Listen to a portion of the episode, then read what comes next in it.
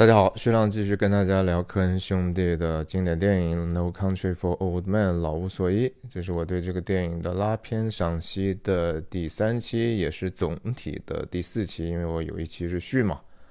上一次跟大家讲到安汤·许格尔这个大反派啊，他不只是说在前面的场景里头，电影人试图给我们建立这样的一个他心狠手辣。啊，力大无比，然后心思缜密的这样的一个形象，同时通过他和这个杂货店老板、加油站老板的这样的一个投掷硬币的这样的一个赌注，试图让对方好像决定自己的生死的这样的一个对话，我们看到他在谈话当中是步步为营，其实逻辑也非常的缜密，记性也特别好，但是有点点强词夺理啊。然后他只听对方用的词的语义的意思，而不考虑别人的用意。然后他自己的恶意是满满的，所以他不只是说行为上他是一个恶人，他实际上这个恶是因为他对待这个世界、对待生命本身的看法造成的。他自己甚至是有很多的原则，甚至他认为自己也许做的恶是属于公益的。这个恰恰是呃影片的主题之一吧，就是当人们觉得我们看完的时候，很多的观众或者我们最最初看的时候，印象也都是，那这个世界还了得吗？既然是如此的无序，如此的没有所谓的表面的因果报应，那我们为什么还要去努力的去往好里头走呢？努力的向善呢？为什么我们不就沉沦下去？我们也都做恶人，不可以吗？那答案我们用自己的常识都知道是不可以的。那这个影片只是这么简简单单的把这样的一个虚无的概念放在我们的心里吗？我相信不是的啊！这就是我为什么说我实际上是。一方面是看着原著小说，一方面通过这个圣经旧约的传道书，在试图去思考这个这样的一个奇怪的现象，而且是我们明明每个人都知道的这样的一个现象，就是所谓的福报善行，呃，并没有好像在这个世界上有一个特别有因果关系的表面的现象，对吧？但是。我们其实，至少我认为它是实实在在存在的。这个真善美的标准是存在的，真善美的意义是很明显的。传道书这样的一个圣经旧约所罗门王写的文本也是如此啊。他上来虽然说讲了很多，好像日光之下什么事情都没有太大的意义，meaningless 或者是 vanity，一切都是虚空，虚空的虚空啊，一切都是虚空，都是虚空，都是捕风。但是它其实有一个非常严谨的，在日光之下的这样的一个范畴。但是这个世界，我们是不是能够看到日光之上的事儿呢？也许不能，但是我们可以想象啊。我觉得今天如果顺利的话，我们可以啊，不光看到这个故事情节的更多的演进啊，无论是汉汤·史盖尔也好，还是卢艾伦·马斯也好，他们的各自在呃。私欲的追逐驱使之下啊，该追的追，该逃的逃，然后也也会看到警长 Bell 的出现啊，因为实际上影片的三个最重要的或者四个比较重要的男主角里头，男角色当中，我们看到现在二十多分钟的时候啊。警长，也就是西部片里头通常必须得有的这样的一个正义力量的化身，还没有出现呢，对吧？只是听到了他的声音。我们看看这个影片是怎么去介绍他和塑造他的。也自我介绍一下，我叫徐亮，我人在美国加州旧金山湾区，和大家通过电影和文化的话题，探究人生的意义，探究这个世界和我们内心的真相。我分享的方式就是一镜到底，不剪辑。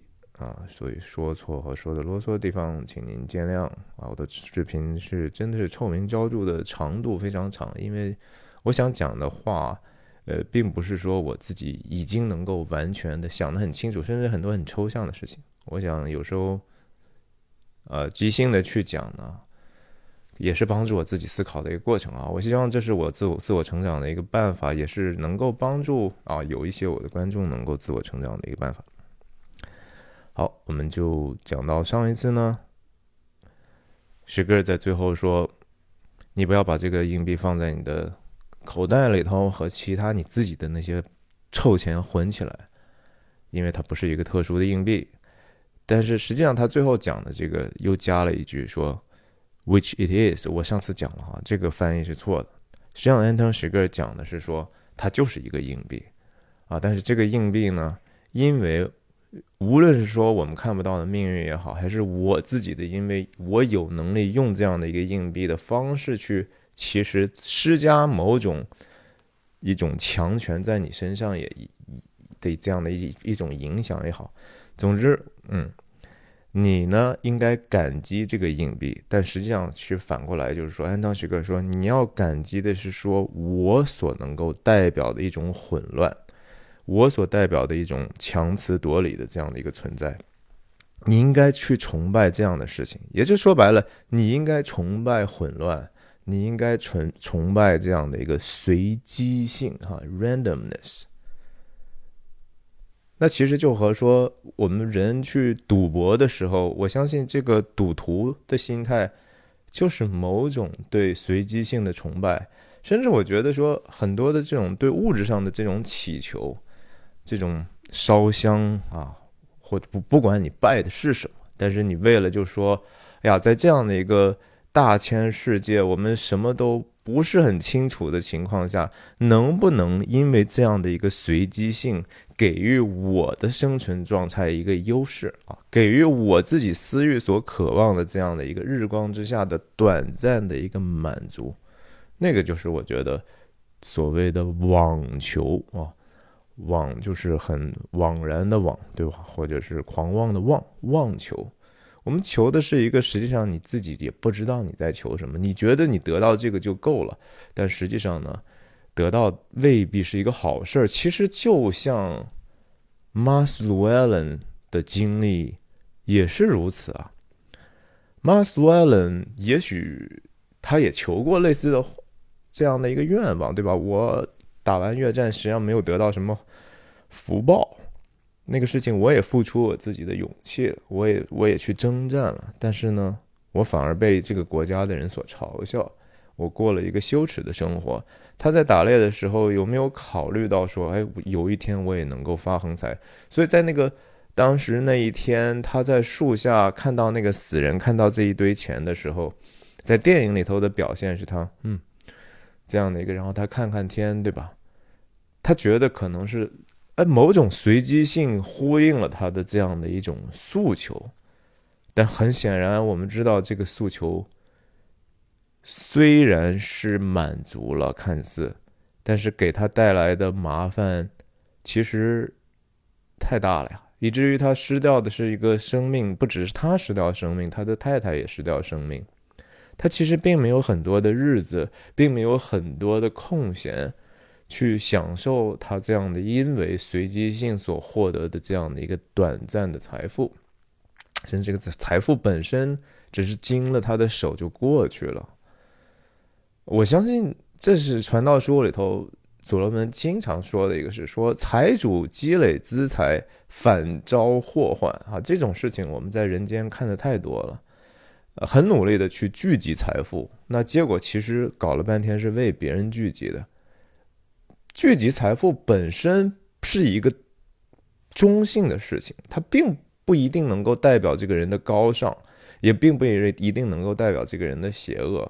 你说财迷心窍是吧？那我们还是得看这个人追求这个事情他自己的一个在灵魂层面上的一个诉求。我要这个钱财是到底要做什么？是因为说我有这样的一个责任。我应该在我有限的生命里头，去尽可能的创造价值，甚至这种价值其实可以服务到别人，别人也是其实很简单嘛，对吧？最基本的一个商业理念，就是说你要为客户提供价值，这就是商业的一个基本的 foundation，它是一个基础嘛。它不是一个零和博弈，说啊，我只要能够骗到他的钱，我多赚的就是他所亏掉的，那就不叫商业，那叫就是我们中国人说的是奸商哲学。Llewellyn Moss 啊，我们就现在看一看这一场戏。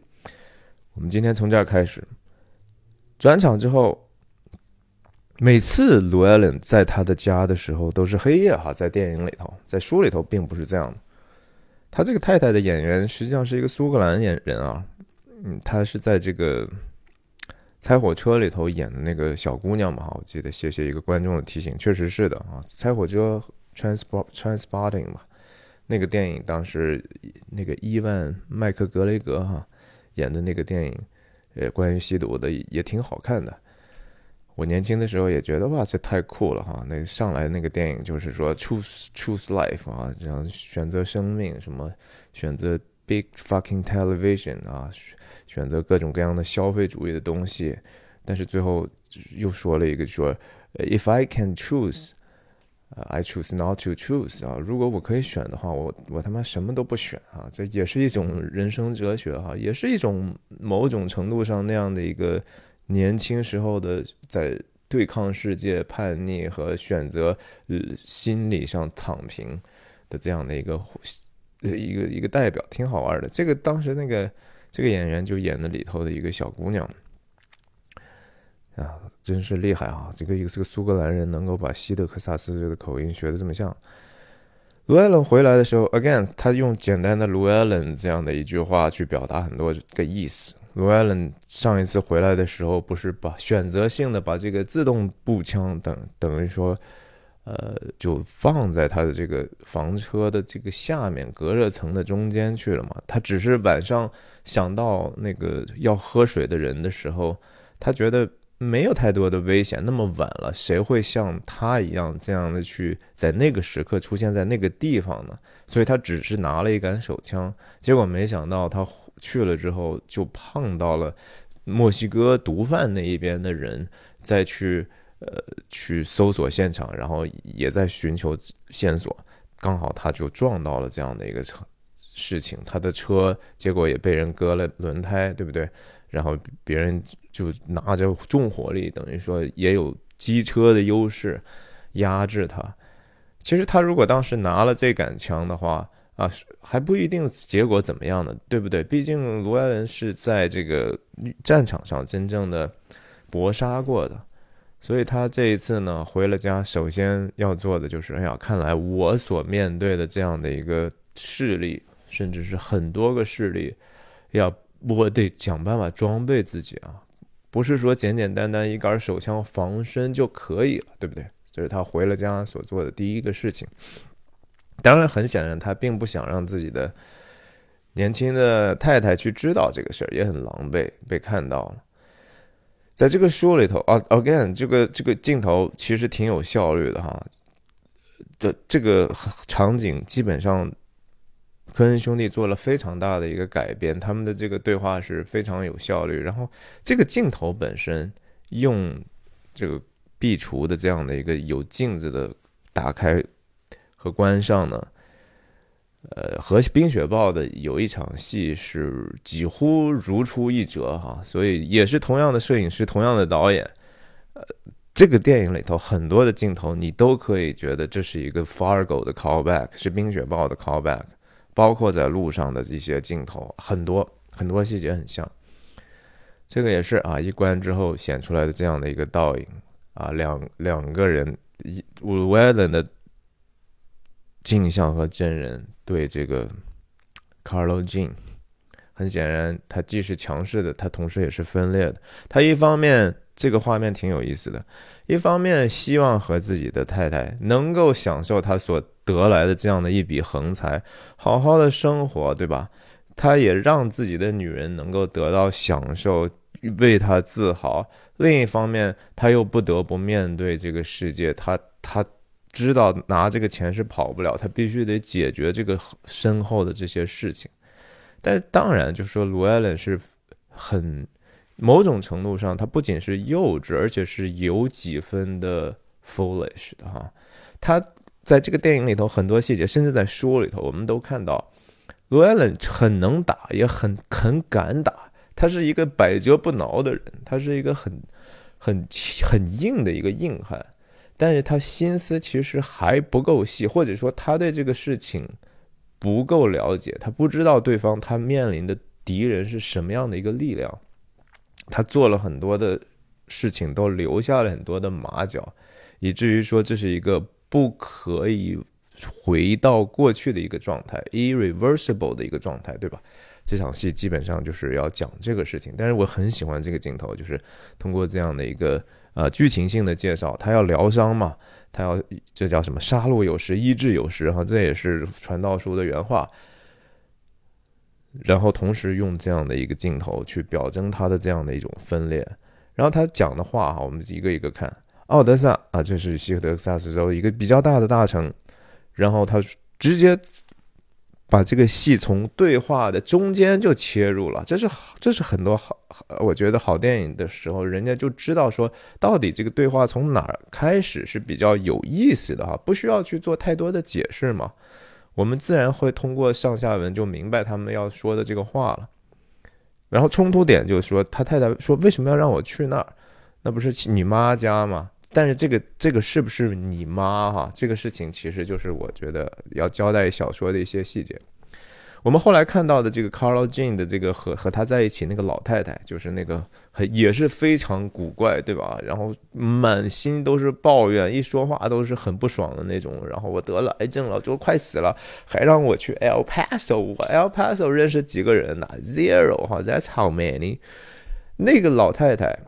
在书里头，Carlo Jean 解释的时候，跟警长贝尔解释的时候说，那个其实不是我妈，那是我姥姥啊。他从小其实是没有父母在把他养大的，所以他和他这个 grandpa grandma 呢，其实他一方面非常关心他，一方面也知道这个人不是很好相处。那这个之前鲁艾伦跟他讲说啊，如果我回不来的时候，告诉 mother 我爱他。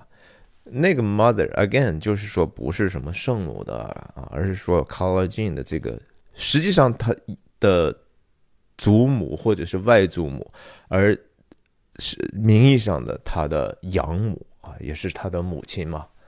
因为在英语里头，首先 就是说，甚至很多的外语里头，mother father 这个词本身就。不是一个说好像只是父亲母亲的，而是说就是先辈啊，fathers founding fathers，美国的所谓的先贤，那就是用的 fathers 这个词啊。那那神父也是 father，对吧？他就是比他要年长的，就是甚至你的祖先的都叫 fathers。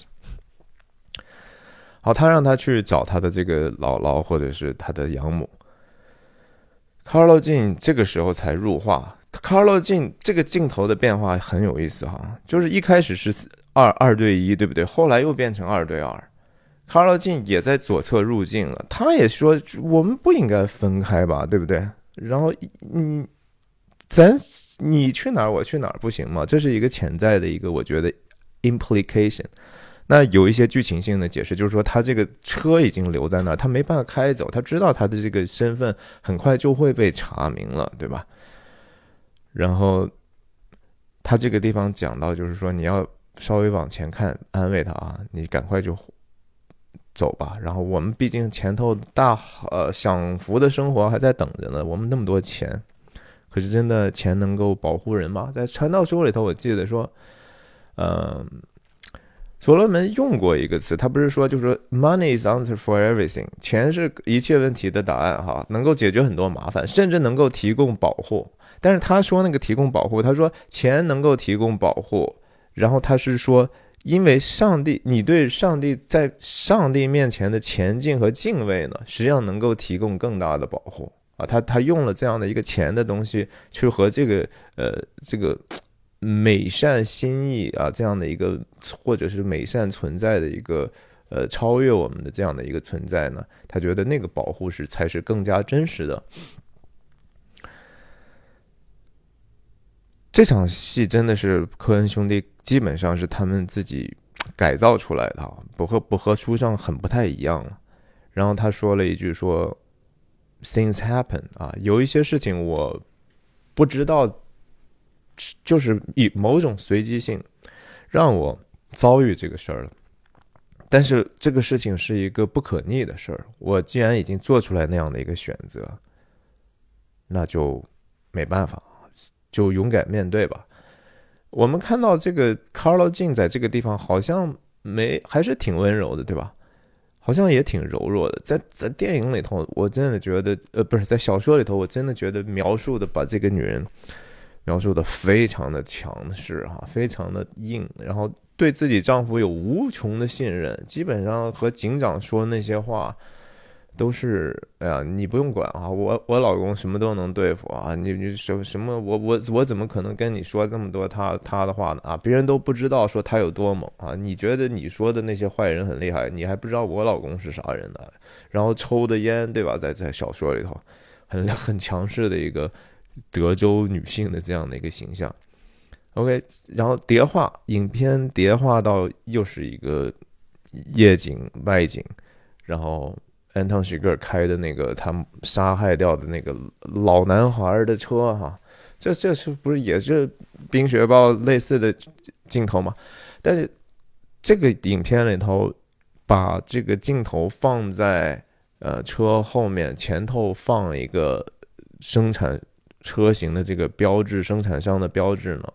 呃，前前后是有呼应的哈，这个地方呢是应该是一个通用的一个车啊，感觉像是一个准星一样，对不是？那你想想那个标志本身啊，它是中中间是一个好像是准星式的感受。那后面呢还它还会换车嘛？到时候就另外一种另外一种的标志，然后那个标志我觉得也是有一些很巧合的一些可以去衍生的意义的。这个地方很明显的就是说。你看镜头整个最最突出的这个视觉元素，就是这个其实不在焦点里头的这样的一个模糊的前景，对吧？它是引领我们注意力的一个关键。然后它停在这个自己车灯或者对方的这个皮卡的车灯照照的这个地方，来去突出这个标志。那安汤史格尔来这个地方，去和他的这个老板派来的另一波。两个管理人员哈去会面，他当然是带着自己的动机来，他要猎取一些东西，他要在这个场戏要最大的动机是什么？就是要拿到那个 transponder 那个 receiver 哈那个那个感应器嘛，感应器的接收的东西，现在他还没有拿到，所以他没有拿到的话，他就也等于就说离那个真正的财富和那个权势还不够近嘛，这是他唯一要要去来猎取的嘛。那我们也后来知道，其实他不只是猎取到了东西，而且他还把这两个人当成猎物，也一起一起解决掉了。两个人在车里等的时候呢，这个这个出来，这个其中的这个稍微年龄大一点这个人说的这句话，也是科恩兄弟的带有他们自己独特幽默感的发明。这个书书里头没有这句话。下来之后，这人左左手抠的这个皮卡门儿啊，这挺有意思的一个动作。Mind riding bitch，听一下。Mind riding bitch。你大家如果说就觉得说这好像有一点点骂人吧，对不对？Bitch 不是难道就是说狗娘，就是母狗嘛，对吧？Son of bitch，狗娘养的 bitch 就是一个哎呀，就是贱货吧，大概那个意思。但这个话确实是土语当中，就是说俗语当中讲的，就是让你介不介意 riding bitch，就是坐在那个中间，特别是那种卡车，本来前面其实还挺挤的，但是实际上是有一个地方可以坐，那就叫 ride riding bitch。这我觉得大概率就是。那个科恩的那个弟弟发明的哈，那那那那家伙其实是哥俩里头比较比较爱玩这种混蛋文字游戏的那个，呃，也是为后面这个安汤许格去杀害他们，似乎又多加了一个理由，对吧？就是说这个话听起来毕竟是有一可有一种可能的这种双重含义，你也可以说 mind riding bitch。或或者就是 mind riding bitch 啊，这这毕竟用了这样的一个词，你它可以是有一点点污蔑污蔑性的，本来没有。但是 Anton s h i g e r 是什么样的人？我们在店里头都都看到了，只是因为就是说对方说了一个你经过的那个地方有下雨吗？我看到你是从达拉斯来的，那安东史克就已经决定说，哎呀，那你看来你是不想活了吗？呃，同样的这个他这个情况他有更大的动机，一方面他要拿到这个 transponder 的 receiver。呃，接收器。一方面，当然，为什么你们说的这个话啊？而且让我坐在中间，本身就是一个很屈辱的事儿了呀，对不对？那个中间毕竟是最难坐的一个座位啊！你不难道不应该是说，让你自己跑到那个后斗去去，然后让我坐在一个舒舒服服的位置嘛，对吧？哎，但是因为现在我还有想想从你这儿搞到点什么嘛，所以他还就真正的坐在中间，但是。这时候他肯定杀心就已经就定了呀。其实这些事情我们都是知道的，对不对？为什么要演这个过程呢？我觉得是还是这是不是为了推进故事了，而是说给我们塑造这个人物的这种形象了，对不对？然后当然也交代一些。故事了，就是说到底是怎么回事？这个枪战发生的可能性是怎么样？是什么样的势力和什么样的势力发生的一个冲突？那当时在晚上追杀呃卢艾伦的人是谁啊？现在我们太清楚了，就是说应该是毒贩那帮人。所以毒贩那帮人呢，当天后来在卢艾伦离开之后拿钱走了之后，是那帮墨西哥毒贩呢来了这儿，把他们自己的那些毒品。拿走之后呢，然后看到自己毕竟有人员的伤亡，这个事情有一些问题，那他们当然也很贪心了，心想就是说，本来是一个可能就是一个黑吃黑的一个场景设置，那那既然说我们的东西能找回来，我们也得想办法能够把对方的黑也能吃过来，所以就不知道卢艾伦是谁的情况下，只是觉得这不是我们的人，就把他追杀了一下嘛，对不对？安东史格尔和这两个人都是这个在应该是休斯顿的那个高高楼写字楼里头的那个老板，之后 Carson Wells 会去见的那个人，他们是一伙人。但是这两个人后来我们就很快的看到，就是说啊，这是一个两个其实是。在安汤许格尔看来，你们就是只是帮着老板去盯梢我的哈，是一种审计的一种机构啊。但是你们其实也不会很做这种狠活脏活，那这种脏活都我这样的人干，对吧？我冒冒着生命的危险，其实养活你们嘛。这是安汤许格尔觉觉得肯定另一种他自己世界观里头不能容忍的事情。墨西哥人其实也已经拿到了这个车的牌子，因为车上还有牌子。那车牌子这时候被卸了，轮胎被割了。呃，安东是个知道另一种方法能够找找到，也是能够去查找到呃罗埃伦马斯的这种方式。他们进来的时候还在说这个狗哈，所有的人好像都在谈论这个狗的事儿。狗是这个科恩兄弟在这个电影里头多重设计的一个东西哈。在书里头，其实并没有那么多乱七八糟的狗哈，这个至少没有在晚上追追逐鲁鲁埃伦马斯的时候，水里头那条狗，那是完完全全科恩兄弟想出来的。看他真是真实的动机，就是说这个要我们我得知道这个东西在哪。在书里头、小说里头，其实这个接收器还在卡，还在这两个人开来的车上，并没有在这儿。但是为了更紧凑呢，就直接浓缩到这个对话里头去了。这两个人说，这个尸体肿的就和一种其实是紫色的那种蓝色的花朵哈，一种在。呃，美墨边境，美国南方那边去经常有的一种植物，就是形容形容他们这个尸体的这种颜色和这种状态吧。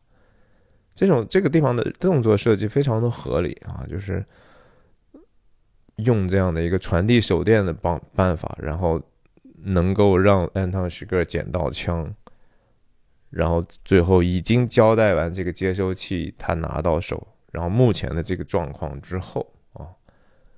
然后非常突然的，再一次通过传递回手电的情况下，好像又能够把对方的眼睛有所遮蔽，对不对？用用光往过一照，那对方确实不是一下子能够适应，能够看到你手上的动作。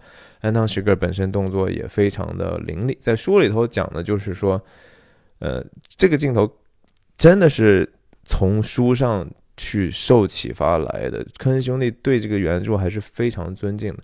书上写的是说，安汤石格开了一枪把一个家伙打死之后呢，另一个人在挨枪子儿的时候，他还在有一个动作在看旁边这个自己的同伴发生了什么，就是这个人。他没有想到是这样的，他还看了一下是怎么回事儿，然后没想到就就轮到自己就死了。可是是也有不忠于原著的地方，是说我不知道是为什么拍不出来还是怎么样。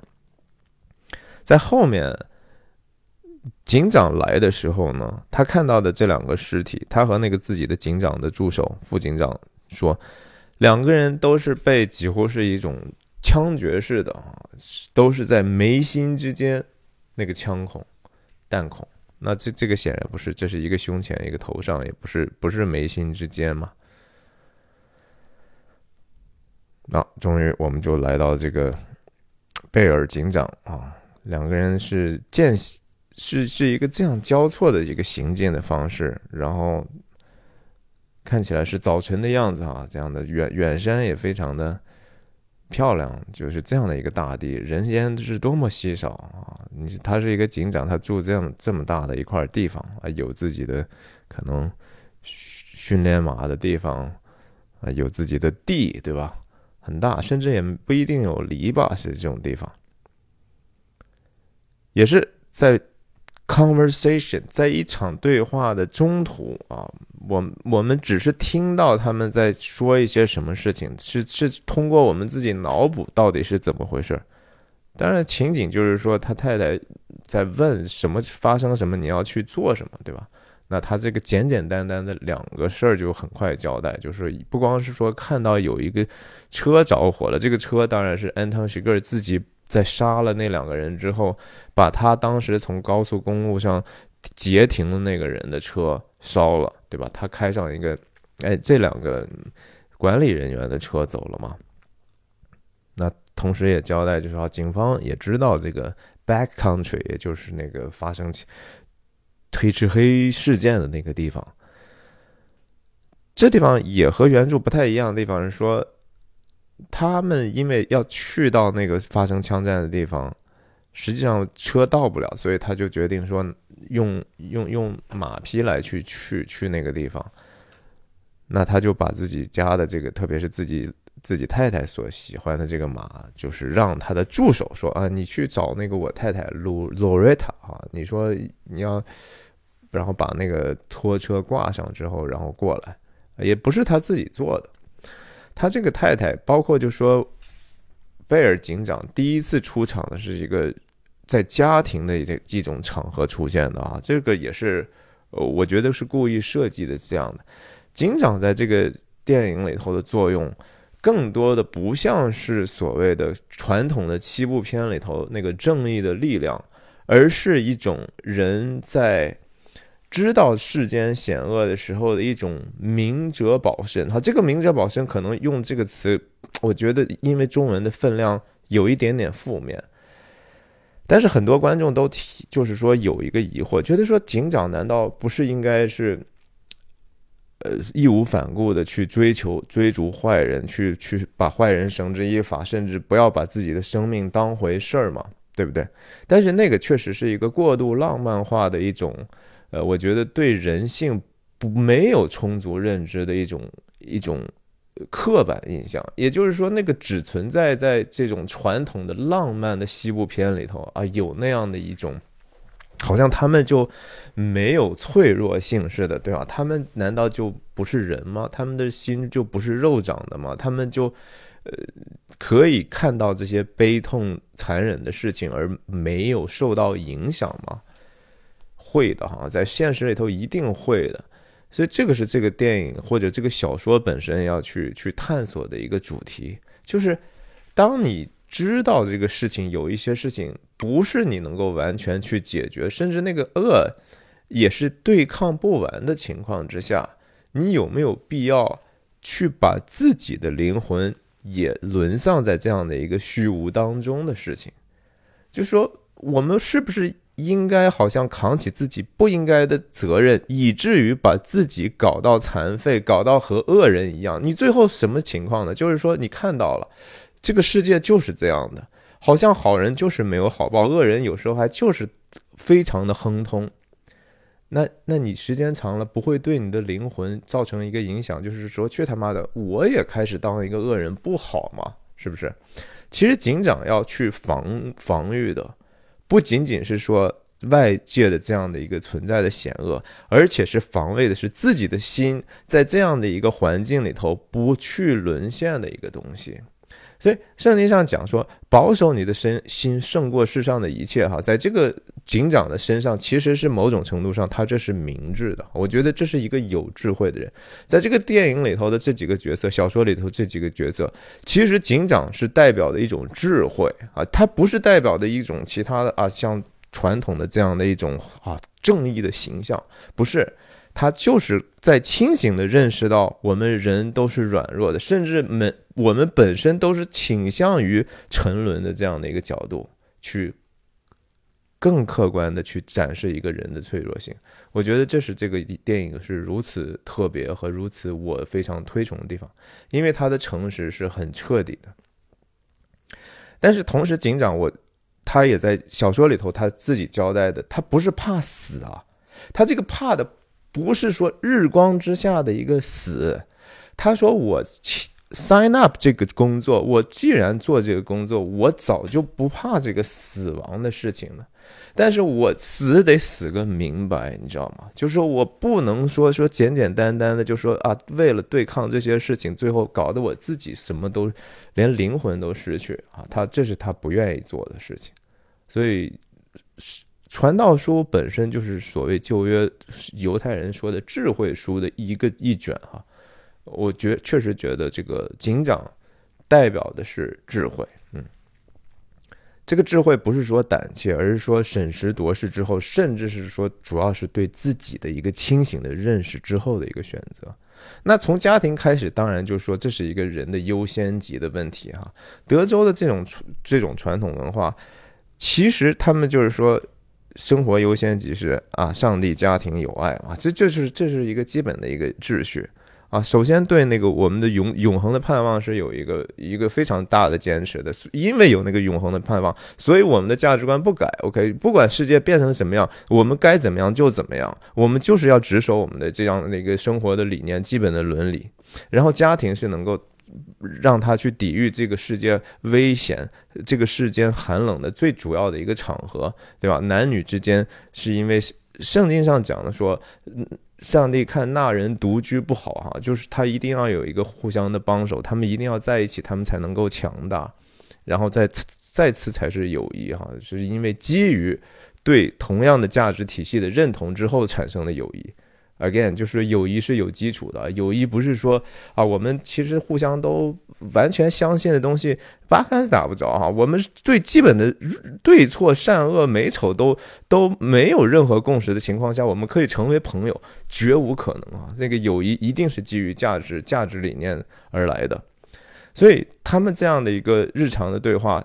不仅仅是说交代这样的一个故事情节，然后这个也在交代这个人物的这种性格，也在也在暗示某种的价值哈，是从家庭开始的。你看他太太也很老了，是不是？好，好像也也没有特别特别美貌，对不对？但是他们当中有一个非常非常美好的关系嘛。这个这种主题其实是在《冰雪暴》里头也是被非常。非常细致所描述的东西，很多美国的影评人其实都看不懂啊。他们觉得说啊，科恩兄弟就是虚无主义，或者就是存在主义，怎么怎么样？No，不是的啊。科恩兄弟从来都没有放弃过那个其实最珍贵的一些温情东西，甚至他科恩兄。所拍的这个《麦克白》里头，仍然问的问题，他的我觉得价值观是非常笃定的，非常笃定的。只是别人觉得说啊，他们好像就特别坏，他们特别黑色，他们特别 dark，特别阴暗。我是完完全全不能同意的。就是这些细节，我知道，其实他们知道什么东西最重要，但是他们不会把这个东西给你，好像去用说教的方式给你给你非得说出来，而是用这样的一个基本的一个细节去展示啊，就是这样个人的一种微笑，对吧？Again，在在，因为是第一次人物出场，我还是得再说说小说里头这些人到到底是什么样的人。呃，警长自己说过啊，就是说我和我太太，他认为他这一辈子里头最美好的事情就是遇到了他太太啊。说当时在这一个过街的一个情况下，他当时已经当上警长了，很年轻的，就是你想想那个戴的这种帽子又年轻，对吧？又代表着这种保护大家的这样的一个形象，是人们很尊敬的一个人。然后他说他看到他太太非常的漂亮，然后他就是跟他点了一下头，然后就没想到换得了博取了一个微笑回来哈。他说那一天呀，我真是说，呃，觉得特别美好。他那一章的那个前面的这一段字数，结尾的时候我就记得他就说说很多人呢说他们总是埋怨生活中好像他们。很多事情没有得到，怎么怎么样？但是他们从来不为他们已经得到的这种东西有任何的感谢哈。他说：“我呢，就永远都不能忘记，我就因为遇到我太太这个事情，我就无比的应该去感谢我的主啊！这直接就是就是 The Lord 了。这这个在在小说里头，警长的这个信仰。”是非常非常明显的哈，他他都说了很多很多次的，都是说感谢主啊，这样这样，然后他就说他，但是他有没有不明白的地方，有没有想去问上帝的地方，多很多，就像我们每个人一样，就像传道书一样一样的哈，这个这个那个痛大家一定要记住。然后他这个太太呢，在小说里头可不只是一个家庭主妇啊，而是说她也很能干。在美国，你知道，就是说竞选公职这样的警长这种东西是民选官员啊，是大家得投票的，你得把自己的名字贴到牌子上，整个这个地方大家开车都能看见的重要的地方，人们然后再再经过口碑相传说啊那个人挺可靠，才会去把这个人投出来的。在做这样的选战的时候，他太太其实要经常去跟他一起去做很多的工作的哈，呃。警长他说他他爷爷那他爷爷是也是也是警长嘛，然后他爸其实不是哈，这个电影里头有一点点改变。一开始车恩兄弟说啊，我爸也是，其实他爸不是。警长在小说里头说，我爷爷就是说，哎，这种竞选的事情哈，不要不要，最好不要去去大张旗鼓，也不要说自己好啊，就就就。你就安安静静选上就选上，选不上就选不上啊，就是这样的一种心态。反正他就觉得酒香不怕巷子深，我的名声好，自然就会选上的。就是过去的那张小国寡民这种大家自治以一种朴素的价值观所连接的这样的一个土地的文化，哎，现在可不是这样了哈。然后在电影小说里头。呃，贝尔警长他其实他觉得说啊，我爷爷其实还挺迂腐的，我可能不是我多多少少还是得做一点选举的工作，可是也不觉得那个事情那么那么的重要。在小说里头，这个他贝尔警长的太太还管他们这个康体的监狱呢，啊，就是监狱是他太太经常去负责照顾这些被关押的人。然后经常做一些好吃的送给这些被被关在 jail 里头的人哈，他也是照顾他们。就是说，这些人虽然犯了错误，甚至犯了罪，是犯罪嫌疑人，或者是说更大的隐喻的话，这些人都是罪人。然后他太太还是用自己的温柔去关照他们。啊，经常给他们做做饭，然后说这些人经常出狱之后呢，经常还回来去去去看我们，而且贝尔警长说，我知道他们回来不是为了看我的，就说白了就是说，其实回来是看我太太的。他太太就是这样的一个女性，是被人尊重的，被这些昔日是罪人们所尊重的一个人的形象。说这些这些人出狱之后，不仅他们自己回来。有时候还带着自己的新结新交结的女朋友，带着自己新结婚的太太，有时候带着自己的孩子来看我们，但其实是为了看我太太。所以他这太太的这个后面的这种支持啊，是非常非常呃大的。就是在在电影里头，他们是经常西部片里头 unsung hero 哈，没有被歌唱歌颂够的一些一些一些形象。这个科恩兄弟在这方面。其实很接地气的。然后你看，像这样警长的，他他说他太太说，你们康体用我的马就从来就是免费用，但其实就是说这个事情难道不是他们家自己内部已经达成的共识吗？这是大家需要嘛？什什么叫县政府不给钱？县是谁的？县政府是谁出钱养的？那就是他们自己的这些邻居嘛，对不对？大家出钱给我们这样的一个工作，那偶尔用我们自己家的东西，我们这些东西都是大家给的，对吧？其实就是说有一些算计，但是他们就非常的释然，觉得说啊，用用吧。有时候开玩笑说，你什么时候给我钱呢？对不对？像这个。呃，这个康体什么时候开始给我们租我们马的钱？然后他他没有办法回答这个事儿。他虽然是政府的能够决策的人，他可能也有预算的权利，但是他说 “I love you more and more every day” 啊，这个几乎是一个不打正本，就是我每天爱你多一些，对吧？这个听起来和张学友的经典歌曲似的，但是其实呀，英语歌也有类似的呀，对吧？那个歌怎么唱？I love you more and more each every each day as time goes by。这什么歌？很老的、很老的经典歌曲，一样一样的意思。然后说啊，他老太太、他老婆其实在乎这个马的这事儿，他其实是在乎他的安全的问题嘛，对不对？话题一转就是啊，小心点啊。然后，然后他说了一句 "Don't get hurt"，这个话在在在在小说里头可不是他说的，而是 Carlo Jean。Llewellyn Moss 的那个小小太太说的，而且是在这个 Llewellyn 送行在公车上送行的时候，他太太当时居然担心的是说，呃，不是，不是说 Don't get hurt 啊，而是说 Don't hurt no one。不要不要伤害其他人。你知道，在 Carlo j n 和 Llewellyn Moss 在几乎是那是永别嘛？他们永别的时候呢，他太太居然跟她丈夫说的话是说：“你可不要把别人弄弄伤，不要伤害到别人了。”她担心的是他他先生可能会呃过度的使用暴力的这样的一个一一个警告，你知道吗？OK。接讲了他们的这样的一个关系，因为为什么要说这么多呢？因为电影的最后的结果呢，实际上最后一场戏是警长和他太太在谈论自己的一个深深深沉的关切，讲到自己的梦，讲到自己其实自己都不明白自己在意识或者无意识里头，我们真正去恐惧和和盼望的事情嘛。所以我觉得这两个人的关系还挺重要的。他带的这个拖车来了，应该是 suppose 是两匹马哈。你看这个挺挺有意思的镜头，刚好在一开始是一一个马的尾巴，对不对？在这儿，然后刚好过了栅栏门，也是巧了，另一匹马的这个也给伸出来了。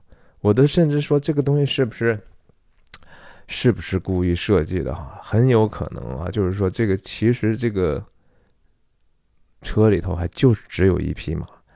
然后电影人呢，科恩兄弟玩个小聪明，就是搞一个，比如说养马的人藏在这个后头，搞一个像马尾巴的东西，然后到了这儿之后呢，故意探出来，然后告诉大家是两匹马。因为我觉得这个太巧了吧，太巧了吧。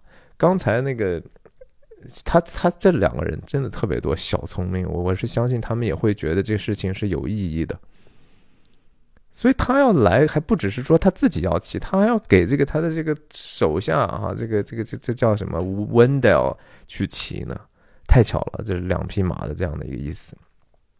小说里头呢，其实来这一场戏，来这个地方看这个烧的车和看那个呃黑吃黑地方是两次造访啊，警长他们去了两次。那当然在电影里头你就觉得说节奏非常的慢嘛，然后对。对那个就是角色的渲染可能太多了，是吧？呃，小说有这样的想象空间，因为电影本身有通过这样的视觉和表演和这样的细节，已经能够让我们更多的感受到。这说白了，其实更形而下，就是说，这也是小电影的弱点，就是说。它比较实在，你知道吗？它实在呢，有时候其实限制了我们想象的空间了。你看小说的时候，我即使看过，先看过这个电影，再看小说，我仍然觉得哇，这个里头其实，呃，那文字本身是非常有意思、有趣味的。然后它能给我想象的东西和我看到的电影还真的不一样，很多就是在电影里头发生的，但我在再重新看小说的时候，我想象的是完全和科恩兄弟想象是不一样的。那当然，谁任何人都想象不一样，对吧？我们都说这个一千个什么哈姆雷特。一千个观众里头就有一千个哈姆雷特，就是这样的。因为我们自己是带着自己的生命的体验和经验和认知去阅读这个事儿。我们在阅读这些东西的时候，其实我们在阅读自己啊。这是我这个电影频道，其实我我我我我所要在做的事情啊。我我怎么可能只是说跟你在客观的讲述一个东西呢？哪有客观这个事情啊？如果电影本身就没有什么客观性的，好吧？我们讲的就是分享我们自己的这个对对很多事情的看法，所以我一直说嘛，就我们是追求世界和我们内心的真相的一个过程嘛。那 again 的涉及到什么叫真相了啊？真相是不是就是 fact？是不是就是事实呢？是不是就是一个推理、一个一个定理呢？不是啊，这个 truth 我听过我以往的这个讲的这些东西，你就知道应该我说的真正的 truth 是什么。我说的 truth，简而化之，爱和牺牲啊，这就是这个 universe 的 truth。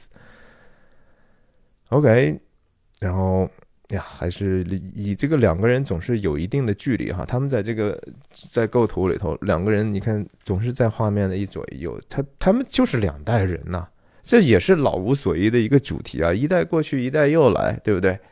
当然，我们不觉得说，我不觉得说这个。每一代人其实差异那么大，好像这个警长在电影里头不停的经常说的说，我觉得我老了，我觉得这个世界我都不认识了，这个世界怎么越来越坏？但是他这个说法，其实到最后又进行了一番的修正啊。这个电影啊，《No Country for Old Men》。其实是一个观点电影，我其实恰恰觉得这是科恩兄弟的观点最为明确，最他用的这种观点镜头最多的，用的这种隐喻更多的，神秘感更多的这样的一个电影。他一方面非常的实在，对吧？他所有的那些镜头的动作，每一个角色，他用大量的就是动作的镜头去讲故事，同时他非常的。抽象，他他其实讲述的这些东西非常抽象。这个世界真的是这样吗？就是说是越来越坏吗？不一定哈。而但是整个前面所建立的整个的这样的一层质感，好像是让我们是有这样的一个感受，就觉得说哇，包括这场戏，等一下我们看说到那个地方，在在那儿再说。Again，他们我们从这样的一个建立里头，我们就发现其实。贝尔警长的经验非常的丰富，他能够对这些所谓的 facts，刚才讲的事实的判定非常的快，是不是非常的快？看了一眼，说这什么什么车，这都一眼就看出来，这是什么样的生活经验导致的这样的一个，但是这个东西，这个经验。不是他的人生智慧，和我说的真相也无关系，对不对？你即使知道了所有的这样的事实，OK，就是这个是这是谁谁谁的车，我知道是那个被杀的人，这是一个什么车，几几年的什么款式的什么车都可以知道，这个罪犯几点来这儿都可以知道。可是真实是什么呢？真实就是说有一种这样的邪恶的力量，它永远在你前头，你永远只能是说在。恶发生了之后，它在人间显明之后，你才可以去用人间的方法，也就是说，police enforcement，就是执法或者是说惩罚这样的恶行的办法，解决那些已经显明的事情。可是没有显明的罪恶，你没有办法对付啊！这就是那个罪，罪是一个 invisible 的，根本看不到的一个东西，在圣经。保罗使徒保罗在罗马书里头就就说的就是这个事情啊，他说甚至说到自己，他说我呢其实发现我自己身上有这样的一一个现象或者有一个律哈，有这样的一个定律，就是我呢，其实真是总是想做好事儿啊。我知道我想应该追求的真善美在哪里，但是我做不出来。我一想去做这些好的呢，我就发现其实我要做的是相反的，我做出来的就是相反的。他我做的事情和我希望我自己做的事情完全是反着干的，那这就不是我在做了呀，是那个罪在做了呀。保罗的这个说法就是说，我们因为这这是一个 Julian Christian 的。犹太基督教的一个基本对对人性和世界的认知啊，就是我们是被罪所控制的、被所辖制的这样的一个存在，日光之下的这样的一个存在，我们没有办法去解决我们自身的问题。你即使有这样的愿望，你仍然无时不刻其实在向向着相反的方向在跑。OK，说回来这个场景。其实，在小说里头，这个场景是贝尔警长和自己太太也在这儿。他太太说的这句话说：“早知道我们拿点热狗来烤了啊！”他太太还挺挺逗的，也挺挺挺挺挺强势的，也挺挺有爱的这样的一个人。OK，他们说话有一个非常明显的一个模式，就是说。有一个人说：“你觉得是这样吗？”另一个是：“哎呀，我觉得可能是我哎，或者是 I doubt it，我觉得可能不是，或者是你说的是，看起来非常多的这样的一个废话哈，在在书里头就是这样的。我觉得是这可能就是他们的一个文化吧，就是不管对方说点啥，我总得回应一点啥啊，就和我们在生活中其实这种现象是是挺常见的哈。”他他就是要树立这样的一种文化的质质感的那样的一方面，it could be 就是从来不把话说死，就是呀可能吧，没错，有有呀，我觉得有可能，就就经常都是这样的对话，特别大量的出现在这儿。OK，从剧情上我们都呀，我相信大家都能看懂，这就是最一开始被安汤许格用那个东西砰一下子打到这个眉心之间死掉那个人的车嘛，他们现在的判断都没有问题啊。然后警长的这个所有的这些推理，我们都知道是真的哈。然后他说他 he swapped again for God knows what，呃，that，呃，他把这个啊，这家伙又看起来又换车了，但是换成什么车了，这就只有上帝知道了。这 again 小小的小小的这样的一种表达，背后其实都是对人的有限。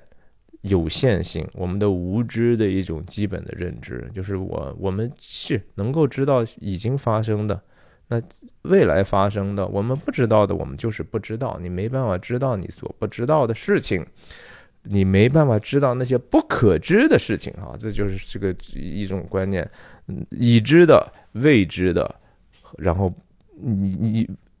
已经知道的未知的东西，有一些事情你你知道你不知道，还有一些东西你不知道你不知道，unknown unknown，还有一些东西 unknowable，就是你无论如何都不能知道的，那是属于上帝的隐秘的事嘛。所以他说，For God knows what 啊，上只有上帝知道了。OK，他说你要你这个把这个事情一下就就好像顺顺的很好了呀。linear，他用的话是线性的哈，你把把这个事情前前后后的前因后果说的很清楚了。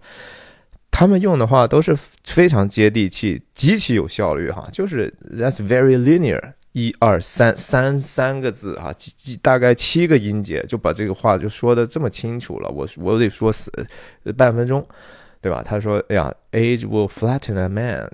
他借的他这样的一个梗，就是说，你说我能够用线性的方式，前因后果都能说清楚，是因为年岁把我们都压扁了，都就都都慢慢的人就好像就是真的，你就只有一条线了，你活到最后，其实你就活成一个故事而已，你最后你只留下了一些一些的这这些 information，怎么生，怎么死，怎么长大，然后怎么死了啊？你这一辈子就是差不多，这这这这是从从抽象来说。也是真的，哦，你还是传道出那句话，和已经过去的人无人纪念啊，很快就过过去的人现在也不纪念，现在的人以后的人也不纪念，都不会想到你的，你就不只是说你说话说的很好像更简短了，你整个人也变得更简单了。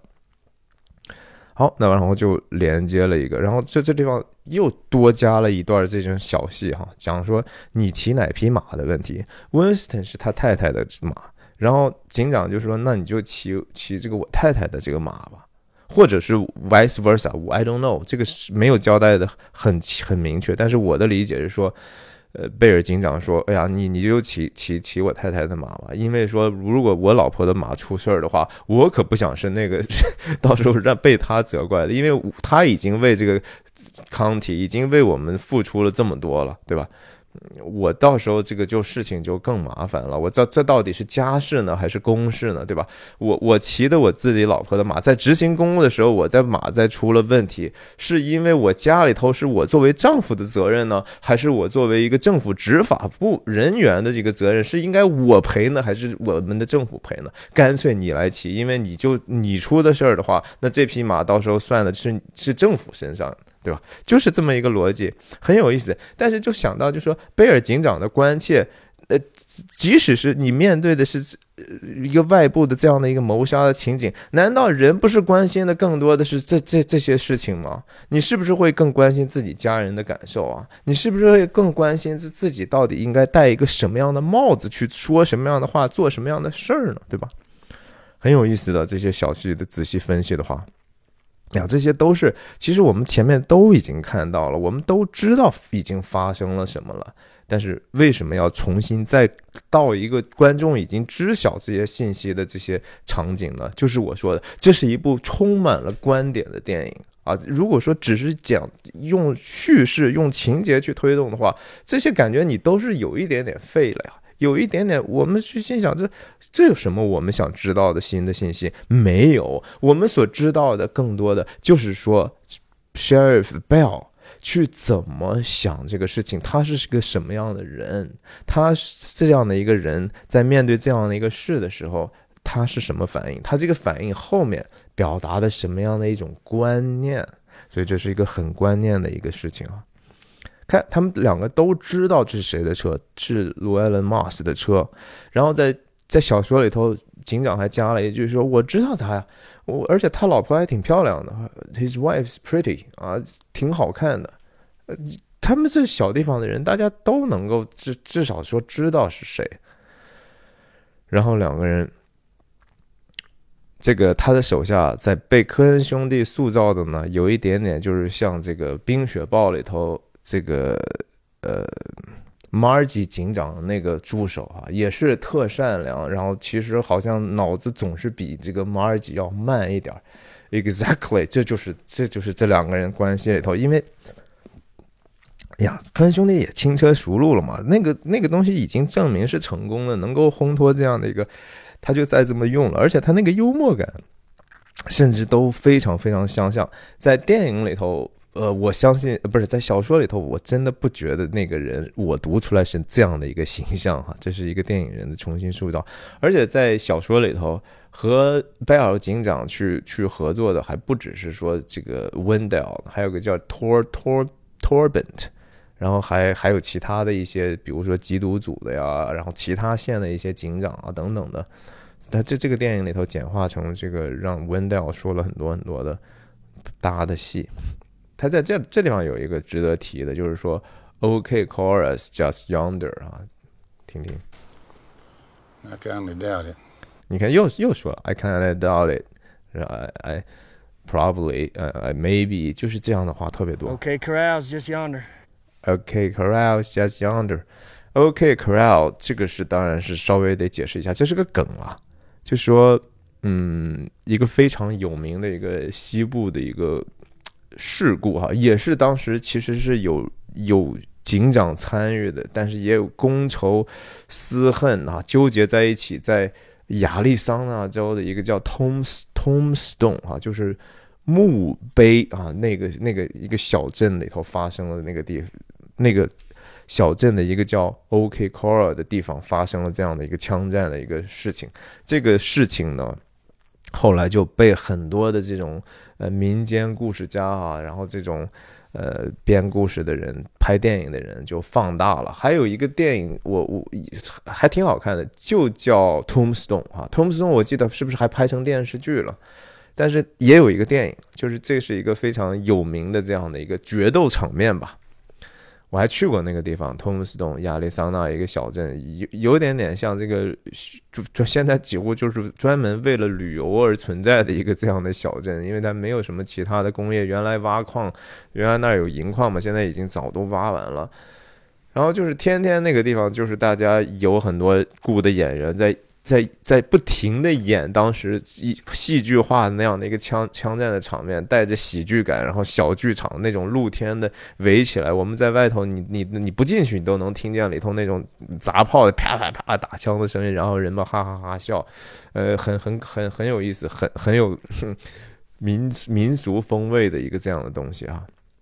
Again，就是这个这一次给了这样的一个狗在光天化日之下再一次的特写，以他的温带尔的主观镜头，然后对这个这些人的对这个角色吧，就是他是多么多么的。呃，怎么说？清澈、纯净、简单，对吧？他不能想象到这样的一个恶。然后同时，的就是说，这个狗是无辜的嘛？Again，就是大家可以设想一下，啊，狗是人类最忠诚的朋友。我相信我是也是养过狗的人，我真的觉得狗特别美好。但是同时呢，我也知道说，狗仗人势的某种程度上也是真的，特别是这种就是攻击性很强的这种狗。它当然是，实际上它不明白自己所做的这个事情，但是它不得不去承受这样的一个它主人的这样的一个善恶选择的代价，然后它也会被反噬，所以就是它这狗和人的死。又是一层，就是说对比所谓的好人和恶人的这种的死，他们是不是因为自己的恶行而死？为什么有的人因为自己的善行也死？这样的一种疑问啊，就是这狗怎么狗狗招谁惹谁了也得死？哎，但是他就是他就是得死。传道书里头有一句话讲的说，活着的狗比死了的狮子更强啊。然后说什么？然后说，因为说活人呢，其实是知道死这回事儿的。我们活着的人是知道有死这回事儿的，而死了的人呢，啥都不知道了啊！什么他死的人连死都不知道。在这个这个场景里头，他们两个书里头交谈挺有意思的，很有味道的。就说啊，这是个墨西哥毒贩。然后这个警长说啊，He was，他曾经是啊，说啊，哦，说说。但是你你说他是怎么死的？怎么怎么样的？然后他说那个在树底下守的前死那个人说那个人不是那个人应该是属于自然死亡哈，他是呃 natural cause, disease in natural cause，他是因为自然原因死亡的。那他那手手下就问说那怎么可能会吗？然后警长又加了一句是嗯你要考虑他他所。从事的这种工作，哈，也就是说，他这种从事的工作，这样的死就是属于自正常的死亡，就是必然就是这样的一个结果。呃，嗯呀，Cormac McCarthy 的文字实在是非常的好看，在小说里头，警长其实。后来就说：“得得得，咱们把马先拴到离这个地方远点的地方啊，咱就不要马也看这种东东西了啊，太恐怖了，太恶心了，是吧？马没有必要去受这番罪。他特别考虑这个马的感受，还，嗯，这个这场戏真的就是说。”让我们看到，其实警长不是说他没有能力啊，他什么事情都很熟，知识渊博，也挺冷静的。书上交代，他也挺勇敢的，但是这不是他的为什么不能去阻碍这个恶的原因，还是嘛？我们用常识想一下。人其实都有从事罪恶的能力，我们都有施暴的能力，呃，每个人都是潜在可能会做出来非常糟糕的事情的哈。你可别说说，哎呀，我不会啊，我就是一圣人，我就特别好，我我胆子也小，我也没有这样的坏心。那是我觉得啊，恕我这么说，就是我那是因为环境让你觉得你没有必要那么做。但是人类经常犯下自己的，我们从人类整体的集体的历史来讲，人有时候做了那样的事情，人自己都会觉得说：“天哪，为什么一个集体可以做出来这样的事情呢？就没有人能够说这个事情不对吗？就没有人能够说出真相吗？以至于说蒙受这么大的损失？会的，啊，人就是可以陷入这样的光景的。人有时候做的事情自己是不明白的哈，这还是那个我刚才讲的。”可能不是你的意愿，不是你自己能够决定的。然后这儿又加了一些，我觉得更像是影片的另外一个层面的描述，就是和原来的这种社会风貌，然后社会文化，以及和现在的这种对比哈。当时人们可以很自然的去聊一些这样的梗，说：“哎。”为什么他们尸体还在，也没有被这些 coyote 哈那种小的胶囊吃掉呢？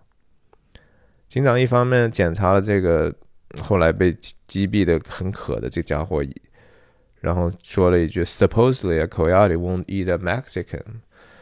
这个话不是说他自己认为是这样说，而是说，呃，反正人们常说，难道不是人们不是经常说吗？那个狼。不会吃墨西哥人是吧？这个话不能说，因为这个就说他是一个种族主义者吧。但是我就是觉得说，现在美国的这种政治正确，以至于这样的话，我相信本来人们会这么说，而且不是带着恶意这么说的。以后这样的台词也会越来越少，就让我们就觉得。很遗憾啊，其实这个话背后呢，本身是对他对那些人的一种偏见的一种反讽。对不起，就说这句话可能的意思是包括什么？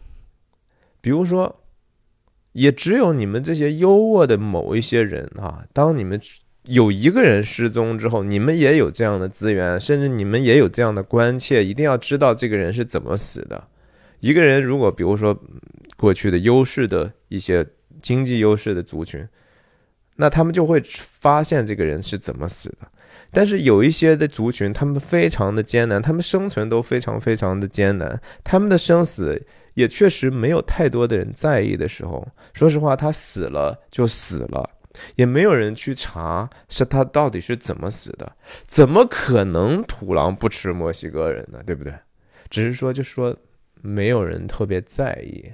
然后或者说用这样的一种方式来去说，你看这些人，你没有看到实际上在现实里头我们的处境是如此不同，而是你用了一个这样的一个，好像把他们说的连连狼都觉得懒得去吃他们一样的这样的一个口吻，是多么多么的卑劣啊！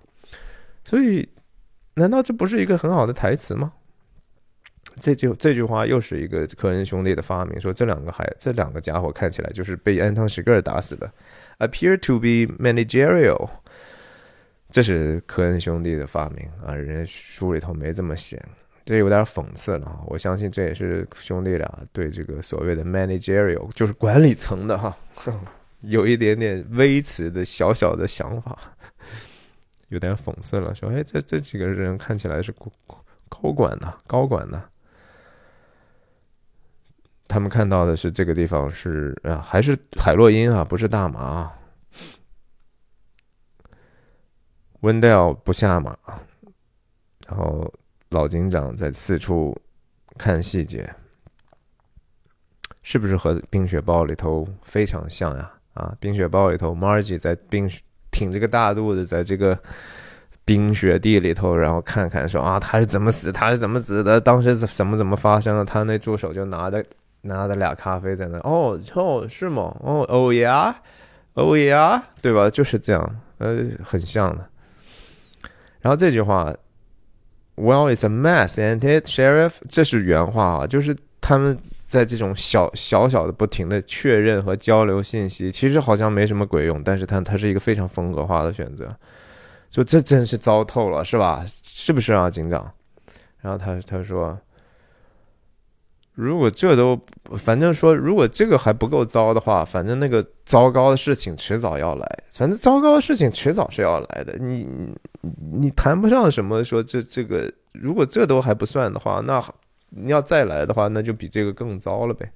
这个地方其实就在逐渐的去构筑，或者是 build up 哈，这个中文怎么说呢？逐渐就是说，嗯嗯，铺陈这样的一种想法，就是说，好像首先接下来的事情会非常的可怕，给我们一种暗示，给我们一种生命的暗示，觉得说是我们的生命可能你永远都在害怕、担心的是说，哎呀，会不会有很不好的事情发生在我的生 生命当中呢？对不对？会是这样的吗？我们对自己的人生也是这样看待，对这个世界也是觉得这个世界还会好吗？对不对？会不会加接下来来年还不如去年呢？对不对？哎，这是我们始终存在的一种其实非理性的一种一种一种想法。这个非理性的缘故是来源于，因为我们知道我们是有死的。我们知道这个死是可能随时发生，但是我们不想想这个事儿。实际上是因为这样的一个死亡的这样的一种悬念，让我们对其他的事情充满了焦虑。那传道书里头有几句话哈，就就特别爱，我觉得说的特别好。就他就所罗门讲的，就是说去奔丧的，去去去奔丧的人呐，去比那个参加宴席的人啊，其实是要更好的。呃，你在这个葬礼你能获得的东西，其实要远远多于你去参加一个宴乐的所能获得东西。因为死是众人的结局，活着的人也必将这事放在心上。你要去思想啊，就是说我们真的是在日光之下的这个生活，其实很短暂的呀。我我就因为这样的一个短暂的一个一个事情，我就为这个短暂的结果去指所有的事情都是为了那个事情做准备吗？反正最后都是死嘛。我们难道不应该想一想，就是说，如果是既然是这么有限，再或者这个事情也不是那样的一个简简单单的结局的话，我们是不是应该选择一个更长久的、更有意义的，不是那么苟且的、不是那么权宜的一些选择呢？是吧？那个难道不会让人更加的幸福吗？所罗门认为，就是说，那个其实是更加受祝福的，即使在这个日光之下，可能他的下场。你觉得还没有那些坏人好，你还觉得诶，坏人还挺好的呀？所罗门写的说，我看到有那些恶人，他们被埋葬的这个样子，我看到这些恶人被埋葬了，然后我也见过这些人曾经在城里头，在那些好像很高大上的、很圣洁的场合还出出入入呢，对吧？他们好像在人面前还挺受尊敬的，人们还觉得说，甚至他们作恶，大家还挺佩服他们的。但是我看到他们怎么下葬了，我看到他们的结局是这样的。然后他说：“我相信那些其实是是努力去行善的那些人呢，他们因为在上帝面前有敬畏的心，他们害怕这个事情呢。我觉得，哎，他们无论下下场是怎么样，我认为那是更好的。这是所罗门的这样的一个选择。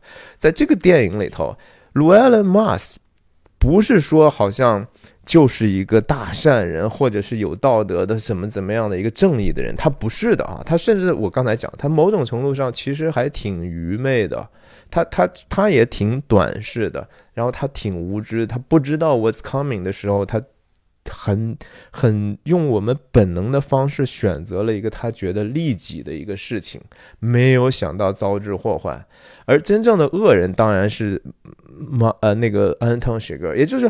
Llewellyn Moss 是我们的庸众，我们每一个人的普通人的选择，我们都会可能那么去选择，硬的心，然后去追求那些好像让我们觉得最有有有价值的事情，其实经常那个事情也没什么鬼用。但 Anton s h i g e r 是绝对的邪恶啊，基本上他是一个甚至把把。坏的说成好的，把好的说成坏的，是一个颠倒黑白的，用自己强词夺理的强势的诠释去控制这个所谓的跟这个美善去做斗争，跟光明去做斗争的这样的铁了心的这样的一个坏的势力。而这个警长本身呢，代表了某种在这样日光之下一个人应该所有的智慧。你该做的准备还得做，你该做的工作还得做，你还要让自己在做的这个事情上越来越好的同时，不要认为自己可以行义过度，不要认为自己可以去掌管一切，你不要认为自己可以把所有的公平都给。通过自己的努力就实现了啊！我就是正义的化身啊！我从今之后我就可以啊，为其他的这些所有的坏事，我要杜绝这样的事儿。你杜绝这样的事儿，把那些别人还没有能够表现出来的恶去管制的时候，其实很很大的程度上那就是你的恶。你不能因为别人啊，你说我我预防你犯罪吧，对吧？你我觉得你这样想是错的。你想都不可以这么想，那是最大的暴虐啊！那是 tyranny，那是暴政，那是一个非常恐怖的一种环境。就是说，我们在一些事情上，我们不允许别人用这样或者那样的方式去表达自己，我们丧失了那样的一个人的基本的言论的自由。言论自由的背后，其实要控制的是你的思想的自由，那个是更大的恶。在这个电影里头，警长所做的事情，他就是说。呀，我能做什么就做什么，我还是殷殷勤勤的去想办法去做我自己的事儿。但是同时，我也知道自己也不过是人，我在这样的一个过程当中，我也得保护自己的灵魂不受损害啊。在接下来后来有更多的一些细节能够表明这样的一种他的这种特质，好吧，我相信。我讲的比我想象中的慢哈，今天可能扯闲篇扯的稍微有点多，但是这是其实很多话是我真诚，我觉得是说我真正想表达的东西。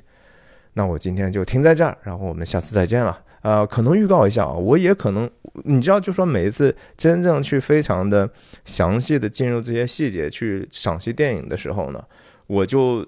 在我的灵魂里头，面对的是一个其实是呃一个挑战哈，就是我知道这个东西能够跟下来的观众，不如说我再换一个话题，再挖一个大坑，能够获得的注意和关注和和和甚至赞美更多。呃，我从当时两年前多的时候开始做《冰雪暴》的时候，我就意识到这个问题，就是当你去努力的去讲述这个事情的时候，可能不但是说呃更少的人会感激。同时可能会有一些人他比较浮躁，他就走了。但是我已经经过了那样的一种征战了哈，我觉得我完完全全接受，我也觉得说那个挺健康的。我也不希望说以以一个真正说啊挖个坑去吸引人的方法去做，但是我还是要偶尔的去改变一下节奏，是说。一方面，我也知道自己软弱，我不太希望说我我做的这个事情看的人越来越少哈。然后我那我使得做这个分享不是意思就意义就有一点点小了吗？另外呢，也有一些话题，我觉得我也挺想聊的。